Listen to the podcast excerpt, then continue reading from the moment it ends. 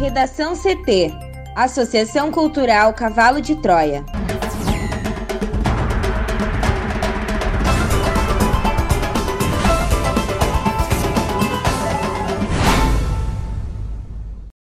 Agora, no Redação CT.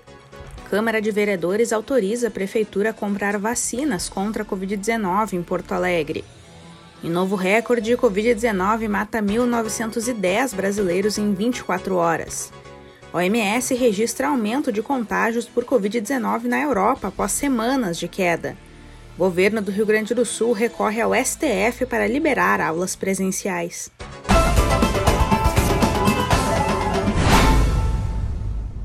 Eu sou a jornalista Amanda Hammermiller, este é o Redação CT, da Associação Cultural Cavalo de Troia. Céu nublado em Porto Alegre, a temperatura é de 27 graus. Boa tarde. Hoje é a previsão de pancadas fortes de chuva e trovoadas em algumas áreas, como a região metropolitana, o litoral norte, a serra e as regiões central, norte e noroeste do Rio Grande do Sul. Durante a tarde, a instabilidade tende a se espalhar, passando a atingir as demais regiões gaúchas. Na capital, máxima de 28 graus.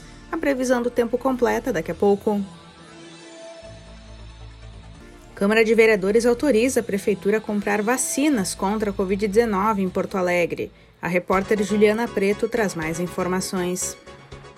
A Câmara de Vereadores de Porto Alegre aprovou ontem, quarta-feira, a lei que permite a aquisição de vacinas contra a Covid-19 pela Prefeitura, conforme um projeto encaminhado pelo Executivo nesta semana. A proposição foi apreciada em sessão virtual e tramitava em regime de urgência. Com a lei, a Prefeitura fica autorizada a remanejar créditos da Lei Orçamentária 2021 desde que mantida a finalidade da aplicação para comprar os imunizantes. Porém, Amanda, pode haver uma dispensa de licitação. O prefeito Sebastião Melo comemorou a decisão, afirmando que os vereadores pensaram no coletivo e que a autorização do legislativo dá uma segurança jurídica no processo. Já a negociação conjunta entre os municípios por meio de consórcio tem os objetivos de reduzir os custos do imunizante e agilizar a aquisição das vacinas. A proposta permite também que a Prefeitura negocie vacinas ainda sem aprovação emergencial ou registro sanitário, mas a aplicação, no entanto, só se dará após essas etapas estarem concluídas. Além das vacinas e insumos destinados à vacinação, a lei também permite que sejam contratados bens e serviços de logística, tecnologia de informação e comunicação, também comunicação social e publicitária, treinamento e outros serviços que sejam necessários à implementação da imunização contra a Covid-19. Sete emendas e uma subemenda foram analisadas, e entre elas, uma que cria uma comissão para acompanhar as negociações e compra de vacinas pela Prefeitura, aprovada pelos vereadores. Relembrando que Porto Alegre já vacinou mais de 112 mil pessoas, todas com doses enviadas pelo Ministério da Saúde. E no fim de fevereiro, a Assembleia Legislativa aprovou uma lei que permite que o governo estadual possa extrapolar orçamento e adquirir imunizantes que não sejam incluídos no Plano Nacional de Imunização. Prefeitura de Porto Alegre inicia imunização de idosos de 81 a 79 anos. Thaís Uchoa. A Prefeitura de Porto Alegre inicia nesta terça-feira a vacinação contra a Covid-19 para idosos entre 81 e 79 anos. Serão distribuídas doses da vacina de Oxford AstraZeneca em 21 postos e dois drive-thrus na cidade. Segundo a administração municipal, a meta de vacinação dos idosos a partir de 82 anos está praticamente atingida. As vacinas serão aplicadas em etapas. Terça-feira foram os idosos a partir de 81 anos, ontem e hoje os de 80 anos, e amanhã e sábado devem ser os idosos de 79 anos. A vacinação será feita das 8 às 17 horas de segunda a sexta-feira nos postos. Também serão abertos dois drive-thrus nos estacionamentos do hipermercado Big Sertório e Big Barra Shopping Sul, com horário de atendimento das 9 às 17. No sábado, o atendimento será exclusivamente nos dois drive-thrus. A prefeitura alerta ainda que não há necessidade de chegar cedo, já que a imunização está garantida para todo o público das faixas etárias definidas. O município recebeu 21.240 doses da vacina. É preciso apresentar o documento de identificação com CPF e comprovante de residência. Os endereços de todos os locais de vacinação estão disponíveis no portal do Redação CT. Da Zona Leste, Thaís Uchoa. Em novo recorde, Covid-19 mata 1.910 brasileiros em 24 horas. E pela segunda vez nesta semana, o Brasil infelizmente bateu o recorde de registros de mortes por coronavírus de terça para quarta-feira. O Ministério da Saúde divulgou 1.910 vítimas fatais em um dia e isso equivale a um registro de óbito a cada 45,23 segundos. No total, Amanda, 259.271 pessoas morreram de coronavírus no Brasil, um número maior do que a população total de Viamão, a cidade aqui da região metropolitana de Porto Alegre. Na terça-feira, o Ministério divulgou o que havia sido o maior número desde o início da pandemia, de 1.641 mortes. O total de vítimas fatais era um pouco mais baixo do que o publicado pelo consórcio de veículos de imprensa, que havia somado 1.726. O Ministério da Saúde também divulgou que foram registrados 71.704 novos casos da doença no Brasil, chegando a um acumulado de 10.718.630 pessoas que já foram infectadas com a Covid-19. Um boletim do Observatório Covid-19 da Fundação Oswaldo Cruz alertou para a piora de todos os indicadores da pandemia no Brasil. De acordo com cientistas da Fundação, além da alta de casos e de óbitos, há uma sobrecarga simultânea dos sistemas hospitalares no Brasil e um aumento do número de casos de síndrome respiratória aguda grave.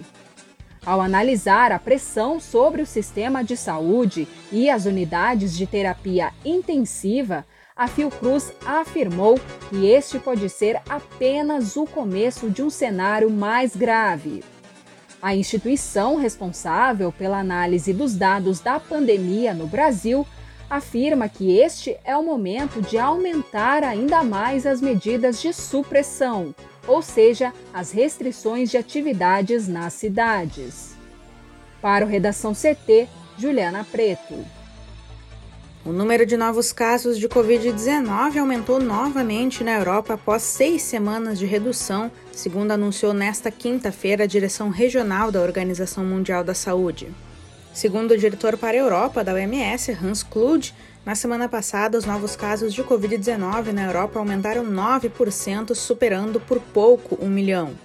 Segundo ele, foi registrado um ressurgimento na Europa Central e Leste os novos casos também aumentam em vários países do oeste da Europa, onde os índices já eram elevados. A divisão Europa da OMS reúne mais de 50 países que vão até o centro da Ásia. Clude disse que mais da metade da região registra um número crescente de casos. Para o diretor da OMS no continente, os europeus devem recuperar os instrumentos essenciais de prevenção para lutar contra o vírus e suas variantes e acelerar a vacinação, dos 53 países que integram a região Europa da OMS, 45 já iniciaram a vacinação.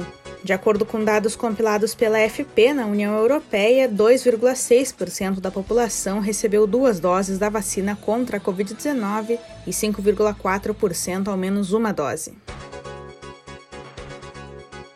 No Redação CT, agora a previsão do tempo com Juliana Preto.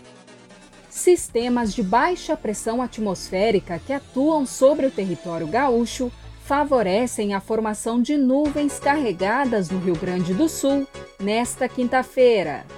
De acordo com a SOMAR Meteorologia, por conta disso, o dia pode ter pancadas fortes de chuva e trovoadas em algumas áreas, como a região metropolitana, o litoral norte, a serra e as regiões central, norte e noroeste do RS. Ao longo dessa tarde, Amanda, a instabilidade tende a se espalhar, passando a atingir as demais regiões gaúchas. Além disso, em todo o estado, também há condições para ocorrência de descargas elétricas e eventual queda de granizo.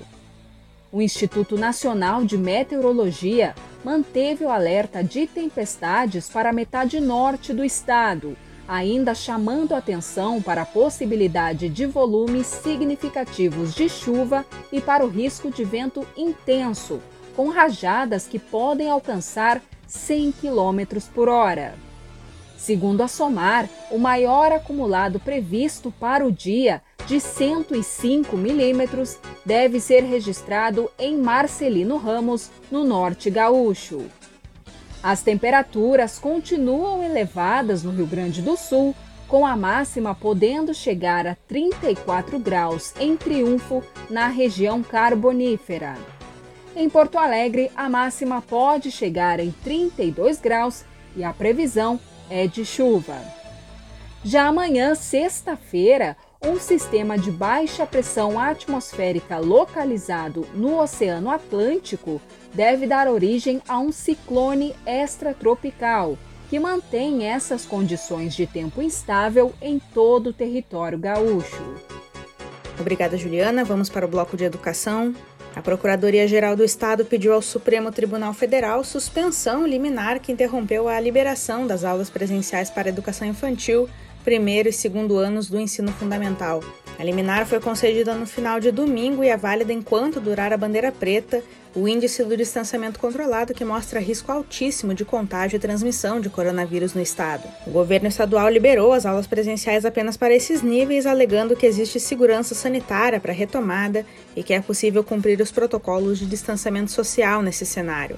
Na sua decisão, a juíza Rada Maria Metziger, da primeira vara da Fazenda Pública de Porto Alegre, definiu como uma contradição a reabertura de escolas em um momento de superlotação nos hospitais. A liminar foi pedida pelo CEPER Sindicato e pela Associação Mães e Pais pela Democracia. Um recurso já havia sido encaminhado pela PGE ao Tribunal de Justiça do Estado contra a liminar que suspende as aulas, mas foi negado na quarta-feira com a justificativa dos números elevados de contágio e de mortes pelo coronavírus no Rio Grande do Sul. No despacho, o desembargador Antônio Vinícius Amaro da Silveira chamou de incoerente a proposta de retomada das aulas presenciais. Na sua nova argumentação, a Procuradoria-Geral do Estado afirma que a liminar implica grave lesão à ordem e à saúde públicas, motivo pelo qual deve ser suspensa. O governo estadual argumenta que o conjunto das medidas adotadas pelo Poder Executivo é bastante rigoroso diante do agravamento da crise sanitária no Rio Grande do Sul e que a decisão configura a intervenção judicial sobre atos normativos expedidos pelo Poder Executivo com vistas ao enfrentamento da pandemia causado pelo coronavírus, impactando diretamente sobre os limites e contornos do princípio da separação dos poderes. O novo pedido de suspensão de liminar foi encaminhado para o ministro Luiz Fux, que deverá distribuí-lo para a relatoria de um dos outros dez ministros do STF. Desde o dia 27 de fevereiro, o Rio Grande do Sul se encontra em bandeira preta, que indica risco altíssimo de transmissão e contágio do coronavírus em todas as regiões. A classificação que restringe atividades não essenciais se deve à piora de todos os indicadores da pandemia no estado. Confira a charge de Guilherme Peroto no nosso portal redacão.cavalodetroia.org.br. Redação CT. Apresentação Amanda Hammermiller. Colaboração Juliana Preto e Thaís Uchoa. Uma produção da Associação Cultural Cavalo de Troia com apoio da Fundação Lauro Campos e Marielle Franco. Próxima edição amanhã. Boa tarde.